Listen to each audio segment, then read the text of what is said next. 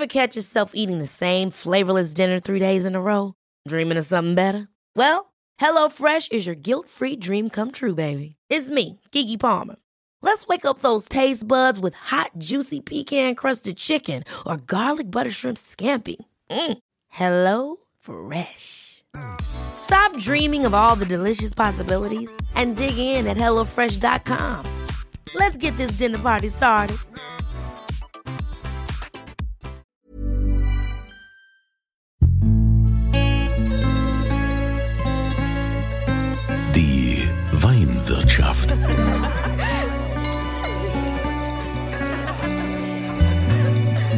Das schöne Leben mit Andreas Kunze.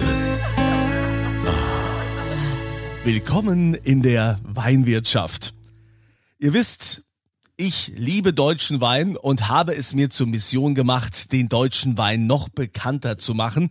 Nicht nur den Wein, sondern auch die Köpfe, die dahinter stecken, die sich mit ganz viel Herzblut und Leidenschaft über Generationen hinweg für dieses super großartige Produkt einsetzen und es sind ja oftmals nicht immer nur Familienbetriebe, es sind ja auch manchmal ähm, Menschen, die als Quereinsteiger angefangen haben. Die stelle ich euch hier alle vor, um einfach ähm, mehr Auswahl zu haben in Zukunft, als nur jetzt in den Supermarkt zu gehen und da irgendeine billige Flasche aus sonst woher zu holen, sondern ausgewählte Winzer hier bei uns im Land, hier direkt vielleicht auch bei euch vor der Haustür.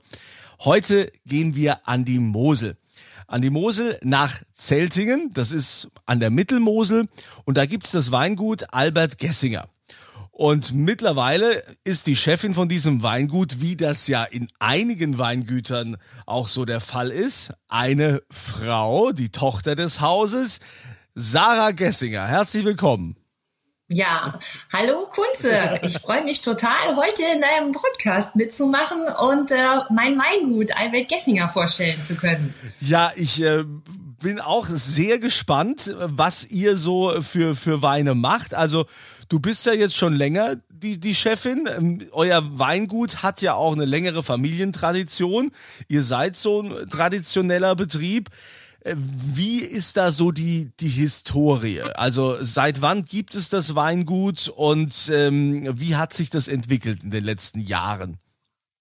Also das Weingut gibt es jetzt schon seit mehreren Generationen. Also neben meinem Vater, meinem Großvater äh, geht es schon etliche Generationen quasi äh, in die Vergangenheit. Und ähm, es war schon immer ein Familienbetrieb. Also da haben quasi alle äh, mitgeholfen und es wird immer weitergegeben an die nächste Generation und ähm, auch die Traditionen, wie der traditionelle Ausbau, das Moselfuderfass, wie man es kennt, oder die klassische Spontanvergärung. Das sind alles Sachen, die ich mir neben den Innovationen halt beibehalten habe und total froh bin, dass ich das quasi wieder fortsetzen kann. Also das Fuderfass, das heißt, ihr, ihr macht ähm, nichts im Edelstahltank? Doch, auch. Also das war somit eine der ersten Dinge, die ich angeschafft habe, wo ich das Weingut übernommen habe. Mein Papa mit großen Augen. Kind, meinst du wirklich? Ja, Papa, meine ich. Also das war so das Erste, wo ich gesagt habe, ich möchte mal ein bisschen ausprobieren, wie entwickeln sich die Weine, wenn ich sie im Edelstahl quasi ausbaue, im Gegensatz zu dem klassischen Model-Fuder-Fass, also dieses so ungefähr 1000 Liter Fass. Ähm, diese traditionelle Ausbauweise, habe ich gedacht, komm, probieren wir mal was Neues aus.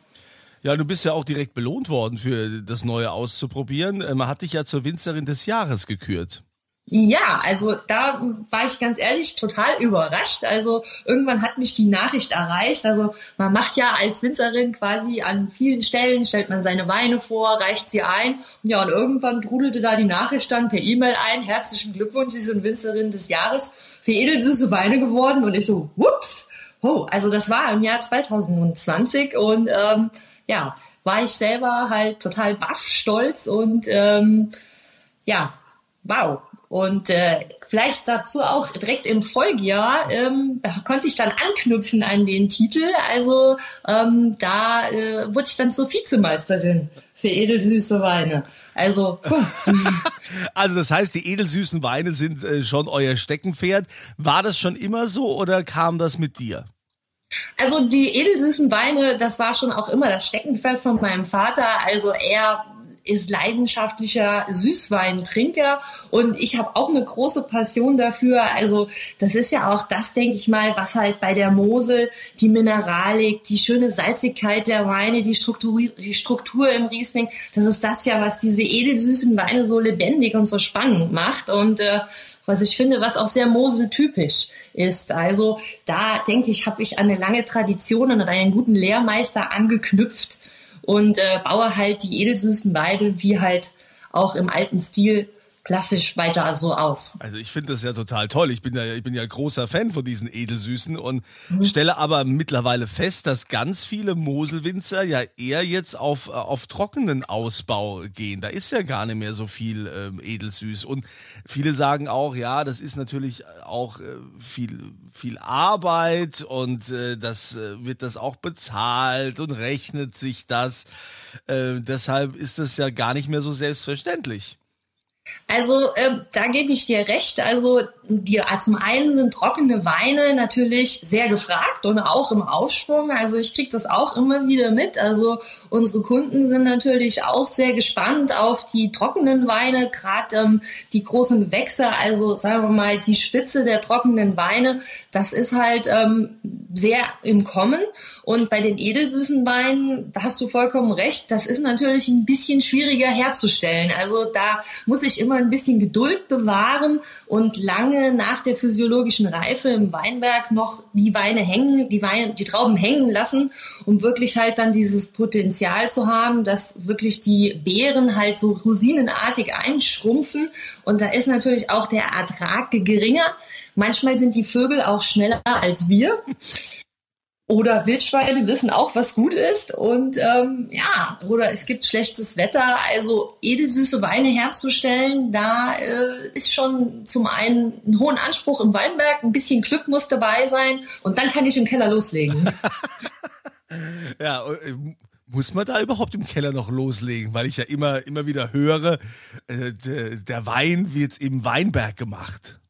Oh ja, genau den Satz sage ich auch immer. Den habe ich auch schön von meinem Vater übernommen. Also, wobei ich dann immer sage, im Wein, im, die Qualität, ich sage immer, die Qualität wird im Weinberg gemacht und im Keller äh, greife ich nur noch helfend ein. Also gerade wir, die uns auch der, der spontanen Vergärung, also mit weineigenen Hefen ähm, quasi verschrieben haben. Ne? Also man erntet, man presst ab, man klärt den Most ja und dann äh, lege ich das mal beiseite, bin zwar regelmäßig am gucken, blubbert's auch, wird regelmäßig probiert, aber letztendlich ähm, sage ich irgendwann, oh, der Wein ist perfekt und ähm, dann äh, habe ich mal einen edelsüßen Wein, aber viel tun, tatsächlich außer quasi um das Fass regelmäßig drumherum laufen, ist nicht zu tun.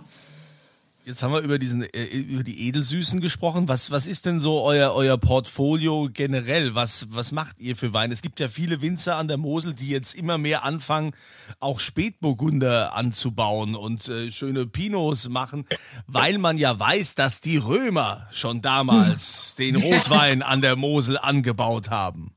Ja, hier habe ich das große Glück, dass mein Vater damals schon ein großer Fan war von Spätburgunder. Er hat tatsächlich 1987 die erste Parzelle hier an der Mittelmosel in Zeltingen ähm, Spätburgunder angebaut. Das war auch ein bisschen komplizierter, weil damals war das quasi noch nicht erlaubt, sondern er musste einen Antrag stellen. Da war man dann nicht so begeistert von, hat gesagt, ah, Herr Gessinger, Sie dürfen erstmal nur eine Versuchsfläche machen. Dann hat er gemeint, ja, ich möchte aber keine Versuchsfläche, sondern ich möchte das jetzt richtig anbauen. Ja, nee, hat er gesagt, ja, kaufe ich mir mein Weinberg woanders, wo es erlaubt ist. Da wurde es dann ein bisschen dünn und eng und dann haben sie gesagt, ja gut, Herr Gessinger, dann mal los. Und dann waren es halt noch zwei andere Kollegen, mit denen er dann quasi 87 das erste Mal schon Spätburgunder angebaut hat. Und ich jetzt das Glück habe, halt eine Parzelle zu haben, die schon über 30 Jahre alt ist. Und ähm, das ist natürlich Wahnsinn. Also quasi schon alte Reben im Spätburgunder-Bereich zu haben.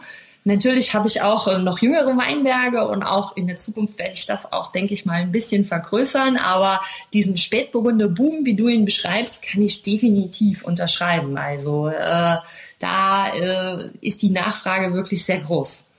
Und äh, also ihr, ihr, habt wahrscheinlich Riesling, Spätburgunder, äh, klar Edelsüße. Was was noch? Ähm, also quasi 90 Prozent sind tatsächlich Riesling.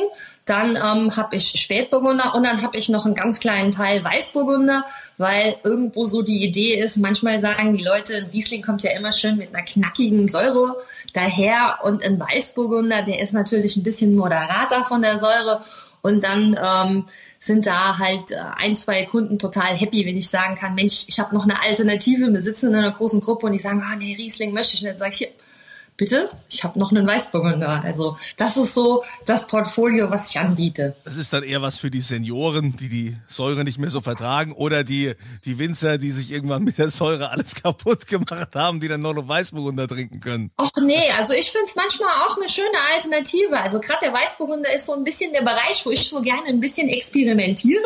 Also das war so mein quasi so mein erstes Versuchsfeld, wo dann auch, ne, wie der Vater quasi irgendwann ein bisschen losgelassen hat und ich dann gesagt habe, so, ich möchte das jetzt so, so und so. Und hat er gemeint, okay, bitte. Dann habe ich mit dem Weißburgunder quasi angefangen. Habe ich den Weißburgunder als erstes mal schön in den Edelstahl-Tank reingetan, ins Fass und es mal vergoren. Dann habe ich es mal im Holz gemacht. Dann habe ich es mal ins Barrik gesteckt. Äh, hab's mal ein Jahr lang auf der Feinhefe liegen lassen. Also das ist halt eine Parzelle, ein Weinberg und ich überlege mir jedes Jahr, was mache ich damit. Also so kleine Experimentierfeld für die Winzerin. Man muss auch selber ein bisschen Spaß äh, an der Sache haben, ein bisschen was ausprobieren. Ja, natürlich. Also äh, das merkt man ja auch, dass du Spaß bei der Sache hast. Was, was oftmals, wie ich finde, untergeht, ist ja, dass mittlerweile so, ähm, das erwähne ich auch immer wieder, dass die Winzer ja heute nicht mehr so wie früher man sagt, na ja, das sind ja eigentlich, ne, die Winzer sind, sind so, sind die Bauern, ne, die sind da im Land unterwegs und so. Die sind ja mittlerweile eher zu Stars aufgestiegen, die in irgendwelchen Restaurants, bei Events dann mhm. den Wein präsentieren, die nur noch Marketingbotschafter sind und das ist immer alles sehr schick und äh, viel Show drumrum.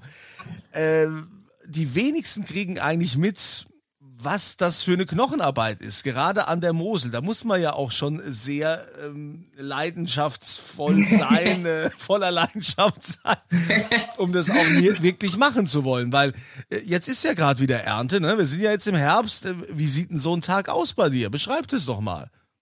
Also ähm, wir sind jetzt tatsächlich noch nicht im Herbst, aber er klopft äh, äh, mit großen Schritten an meiner Tür. Also äh, als nächstes werden wir natürlich so einen Spätburgunder ernten und dann ähm, den Riesling. Und äh, tatsächlich, ähm, es ist eine, sagen wir mal, eine, die körperlich anspruchsvollste Arbeit, die, die Traubenlese. Aber ich muss auch sagen, für mich auch einfach die schönste Zeit im Jahr. Also in den Steillagen sich zu bewegen, ist... Ähm, klar anspruchsvoll, aber auf der anderen Seite wird man halt auch äh, belohnt mit ähm, wunderschönen, gesunden Riesling-Trauben und ähm, das ist für mich auf jeden Fall äh, die Mühe wert.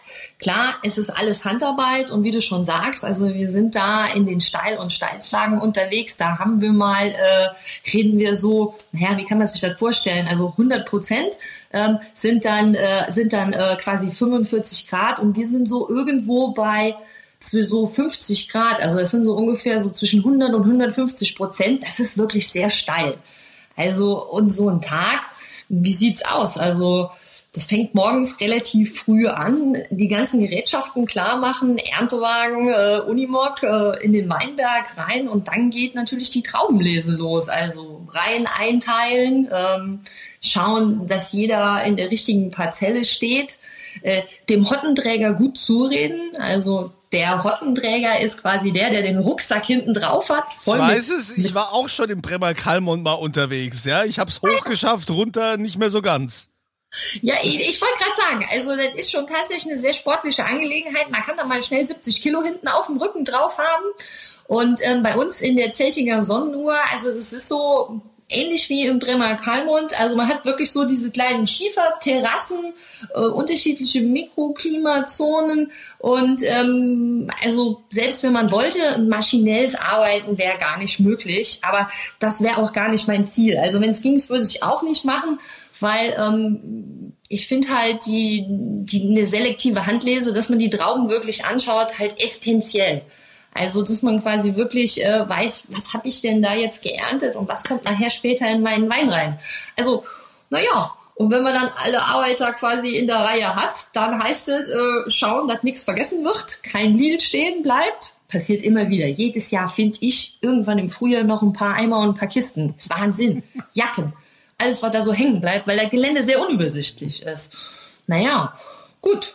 Irgendwann gibt es dann auch mal eine Mittagspause, da sind wir alle total happy. Vermutlich schwitzen wir um die Uhrzeit schon, weil dann unglaublich heiß meistens im Herbst dann doch tatsächlich ist. Und denkt man gar nicht, morgens steht man da, friert, Mütze, Handschuhe. Und gegen Nachmittag wird das halt sehr heiß in der Steillage. Naja, das geht dann so bis 16 Uhr. Dann haben die Arbeiter so Feierabend und dann geht bei mir der Spaß los. Ja. Dann kommt das Ganze auf den Kelter. Also, ne, dann äh, muss natürlich quasi erstmal gekeltert werden, das Ganze dann in den Keller rein, in die Vorlegetanks und da schließt sich dann so mal ein Tag. Also, ja, und das Abenteuer hat dann erst quasi begonnen. Ja, also das ist äh, dann klar. Und ich meine, zwischendurch muss man dann auch noch mal vielleicht mal zwischendurch aus dem Weinberg raus, weil man verarbeitet ja auch noch den Most vom Vortag.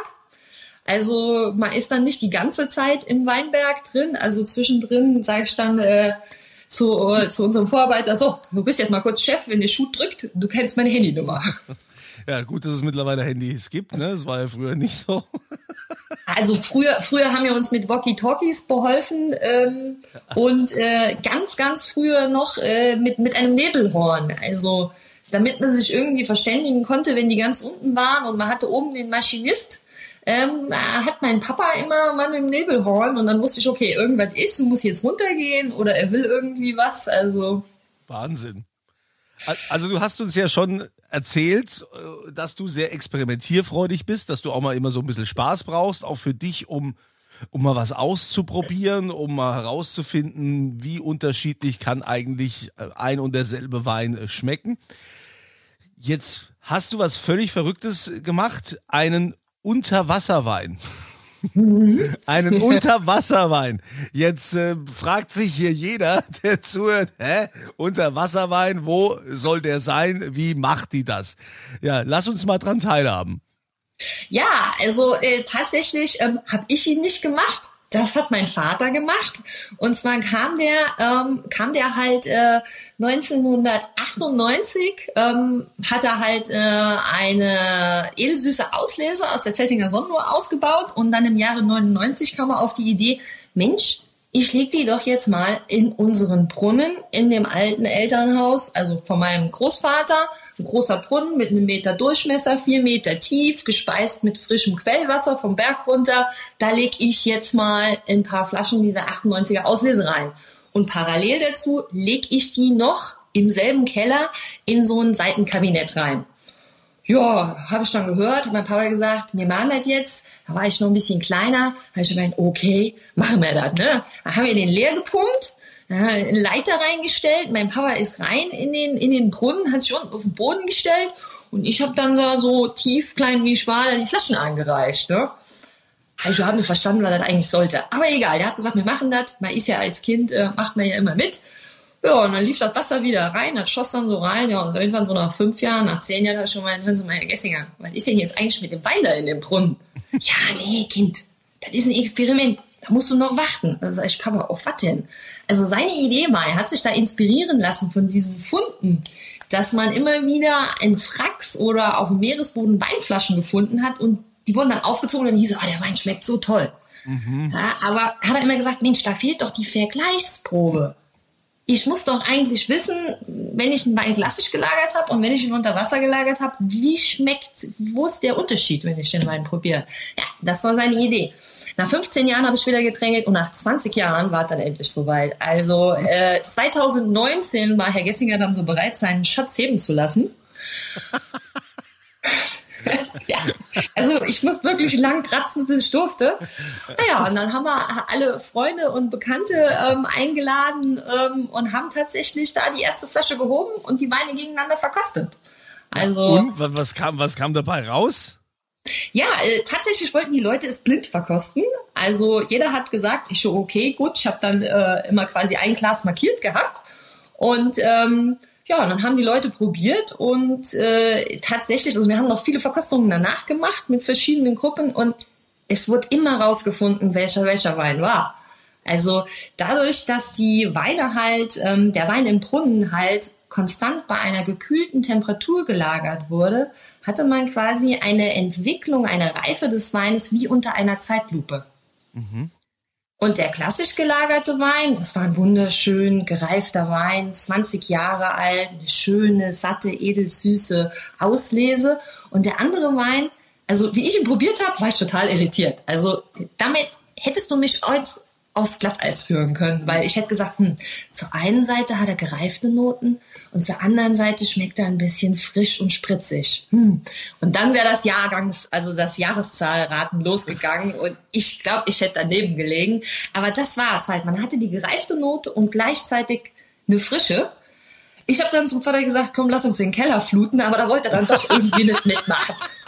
Komisch. Ja, also ich glaube, von Kellerfluten hat man an der Mosel sowieso genug. Ja, das muss, muss nicht unbedingt sein. Ja, ja, ja, ja da gebe ich dir recht, da gebe ich dir recht. Aber 2019 haben dann wirklich viele gesagt, oh Mensch, das ist ja super. Da müssten wir ja jetzt alle Weine unter Wasser lagern. Ich dachte, ja, aber äh, wäre ein kleines Kapazitätsproblem. Was man ja jetzt noch mal wissen müsste in der Gegenprobe, wie das eigentlich ist. Ich meine, wenn im Meer diese, diese Flaschen gefunden werden, das ist ja auch Salzwasser. Ob denn das Salzwasser jetzt anders äh, reagiert als so Brunnenwasser? Wäre auch noch eine Möglichkeit. Ja, also es gibt dann, ähm, bei uns war er jetzt in der Tiefe von vier Meter. Und ähm, in Salzwasser, also es ist primär, äh, der Einfluss geht von der Temperatur tatsächlich ähm, aus. Und ähm, das äh, andere ist auch, also quasi die Unterwasserlagerung hat auch einen Effekt auf den Korken. Also das war tatsächlich, ich war ja total scharf darauf, damals den Wein zu probieren. Mhm. Aber die, äh, die Leute, die um mich drum herum standen, die sagen, Sarah, Sarah, der Korken. Ich so, ja, was ist denn jetzt mit dem Korken? Ich will den Wein probieren. Schneid mal den Korken auf. Ich so, okay, gut, schneid den Korken auf. Tatsächlich ein Unterschied. Also der Korken, der im Brunnen lag, der war total elastisch. Also der sah aus wie, wie ein frischer Korken. Also der Naturkorken komplett elastisch. Und den, den ich aus der klassischen Lagerung äh, aus der Flasche gezogen hat und aufgestellt, hast du gesehen, wie quasi das, was außen war, der ist ein bisschen ausgetrocknet. Und dann hat man so gesehen, dass er quasi ähm, den Wein so nach oben gezogen hat. Mhm. Ja, also der ist halt mit der Zeit, gut 20 Jahre ist auch sehr lange, Natürlich. ist er halt oben ein bisschen ähm, ausgetrocknet. Also äh, Daher für den Korken ist natürlich die hohe Luftfeuchtigkeit oder im Wasserlagern halt besser. Ich äh, finde das total, total spannend. Also, das ist, also, da muss man erstmal drauf kommen, zu sagen, ja, also, ich bin inspiriert von diesen. Es werden ja immer wieder Weine gefunden, werden immer wieder Kisten mhm. gehoben aus dem, ich will jetzt mal wissen, wie das da wird. Das ist äh, spannend. Habt ihr von den Flaschen noch was? Ja, also, wir haben die Flaschen tatsächlich im Brunnen gelassen ähm, und immer nur für einzelne ähm, Events oder wenn eine Gruppe vorbeikommt, wenn jemand interessiert ist, ähm, dann heben wir eine Flasche und öffnen auch dazu die Vergleichsprobe. Also das ist dann immer äh, zu äh, speziellen, speziellen Anlässen. Also man kann sich quasi äh, sagen, ja, ich hätte gerne eine Probe oder ich würde ein Probepaket bestellen und dann hebe ich das in dem Moment raus. Da kommt das Datum von der Hebung aufs Etikett und dann muss das auch relativ schnell dann quasi zum Weinliebhaber, ähm, weil ich versiegel obendrauf mhm. quasi den den Korken, also den Wein, der im Brunnen war und da tritt ja ein bisschen Feuchtigkeit aus. Also ja. relativ zügig dann und der Effekt würde sich ja sonst mit der Zeit aufheben. Ja, ja. Also deshalb, da steht das Datum. Ich würde das dann quasi heute rausnehmen, versiegelt in den, in den, in den, in den Postversand und dann kann der Kunde quasi die Brunnenhebung bei sich zu Hause machen. Also ihr hört, äh, das ist alles möglich. Ihr findet ja die Verlinkung zum Weingut Gessinger hier unterhalb dieses Podcasts. Also müsst ihr dann einfach mal anschreiben, ne, das Weingut Gessinger und der Sarah sagen, hier, ich möchte einen, bitte heb einen Wein aus dem Brunnen. Wir möchten verkosten oder wir kommen vorbei und verkosten. Das ist also möglich. Finde ich auch gut, dass es diese Möglichkeit noch gibt. Man, man redet ja immer gern drüber und dann, ja, aber Leider ist es schon vorbei. Leider gibt's das nicht mehr.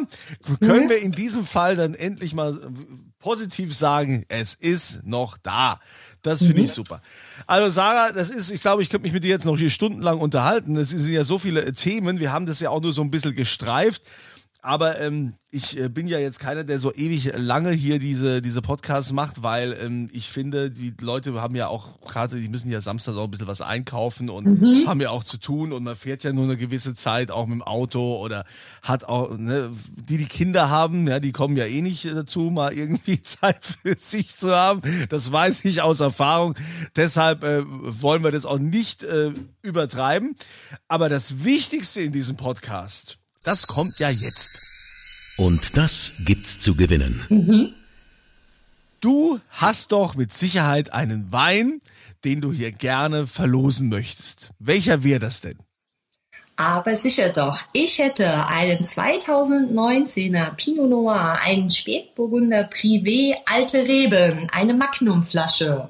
Oh von, Re äh, von den äh, Reben, von denen ich dir eben erzählt habe. Also Pflanzjahr ähm, acht, äh, 1987, 30 Jahre alte Reben und ähm, handgelesen, zwei Jahre in Mosel-Fuderfass gereift. Ein kleines Finish dann danach in einem Tonneau. Das ist ein 500 Liter Eichenfass und ja, ein super spannender Wein. Das ist ja irre. Also vielen Dank das, mhm, also der, derjenige, der diesen Wein bekommt, kann sich glücklich schätzen. Also auch noch eine Magnum, könnte also noch mehrere einladen. Mitmachen könnt ihr, indem ihr auf podcast.kunze.tv geht und da findet ihr dann dieses Formular, wo ihr eure Adressdaten und so weiter eingebt und dann ist ja immer eine Frage zum aktuellen Podcast. Und die Frage lautet, die Sarah, die hat ja mit ihrem Vater, also eigentlich war er der Vater, ob, ich meine, gut, irgendwo muss es ja herkommen, dass er auch so ein bisschen äh, so verrückt will ich nicht sagen, das klingt ja so negativ, aber so ein bisschen experimentierfreudig ist, sagen wir es so. Das war also ihr Vater schon, nämlich er hat ja diesen Unterwasserwein. Wo hat er denn diesen Unterwasserwein gelagert? Wo hat er das denn gemacht? Ja, sie Sarah hat's erzählt hier im Podcast, wer also da auf aufmerksam zugehört hat, kann das wissen. Ja, wie hat er das gemacht, dass er diesen Wein quasi unter Wasser gesetzt hat? Dann bitte einfügen in das Feld podcast.kunze.tv und von diesen wirklich äh, alten Reben eine Magnumflasche Spätburgunder, der ist drin vom Weingut Gessinger. Ordentlich. Finde ich gut. Würde ich auch gern gewinnen. Naja. Also, äh, sehr spannend, äh, liebe Sarah. Ähm, ich denke, wenn das jetzt alles mal so langsam wieder hier ein bisschen lockerer wird, müssen wir erstmal sehen, wie wir durch den Herbst kommen. Und äh, dann würde ich natürlich auf meiner Moseltour gerne vorbeikommen. Und äh, dann bitte ich dich, eine Flasche zu heben, um mal äh, zu vergleichen, oh. damit wir auch ein paar Gläser heben können, um zu, um zu probieren, um einfach mal äh, zu schauen. Ähm, ja, ich finde ja das auch oftmals äh, klar, man bestellt sich Wein nach Hause. Ich bestelle mir viel Wein von der mhm. Mosel, von der A, von äh, der Nahe, von der Pfalz, von überall, also deutschlandweit. Aber es ist immer noch mal ein Unterschied, ob du den Wein tatsächlich dort trinkst, wo er auch herkommt. Also das, ja, das ist einfach so. Also, ja, also ich find's immer, ich find's jetzt super toll, dass wieder äh, die Weinfreunde wieder bei uns im Weingut vorbeikommen. Das war ja jetzt lange Zeit ein bisschen schwierig, aber das ist natürlich klar, wenn ich dann auch noch die Weinberge zeigen kann oder zusammen in den Keller gehen kann, das ist natürlich super toll, dann halt äh, die Kunden auch mal dazu haben. Und es ist ein bisschen was anderes. Also ich habe mich so in der letzten Zeit quasi mit Online-Tastings ähm, ein bisschen beholfen, um so ein bisschen die Nähe herzukriegen. Aber ich finde es auch wieder super schön, wenn wieder alle zu uns an die Mosel kommen und äh, bei der Weinlese. Manchmal kommen die Leute vorbei und sagen, Gott, dürfen wir mal zwei Stunden mitlesen? Klar, ich habe immer ein paar Ersatzscheren um Unimog. Also dann lesen die zwei Stunden mit, sind total happy, sagen, ja, kommen sie abends vorbei, können wir noch eine Weinprobe machen. Also ich finde gut, wenn die Leute wieder zu uns kommen an die Mosel, weil ich finde auch, äh, das Handwerk muss auch gezeigt werden und lebt davon, dass man drüber erzählt und die Weine auch zusammen probiert. Und natürlich auch der Tourismus muss ja auch laufen. Ne? Na klar. Also, vielen Dank für das tolle, spannende Gespräch, liebe Sarah. Ihr macht mit beim Gewinnspiel auf podcast.kunze.tv. Das habe ich jetzt schon mehrfach gesagt. Liebe Grüße an die Mosel. Ich mhm. komme dieses spätestens nächstes Jahr persönlich vorbei. Freue mich, wenn wir dann mal ein Glas zusammen trinken oder auch zwei, drei, vier, fünf, sechs, sieben, acht, neun und so weiter. Also, und euch wünsche ich eine schöne Woche, eine schöne Zeit und natürlich immer volle Gläser. Die Weinwirtschaft.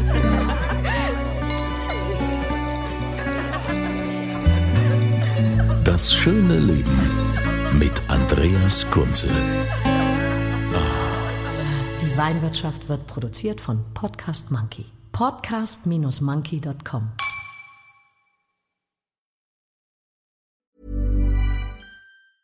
Hey, it's Paige DeSorbo from Giggly Squad. High quality fashion without the price tag. Say hello to Quince. I'm snagging high-end essentials like cozy cashmere sweaters, sleek leather jackets, fine jewelry, and so much more. With Quince being 50 to 80% less than similar brands. And they partner with factories that prioritize safe, ethical, and responsible manufacturing. I love that. Luxury quality within reach. Go to quince.com slash style to get free shipping and 365 day returns on your next order. Quince.com slash style.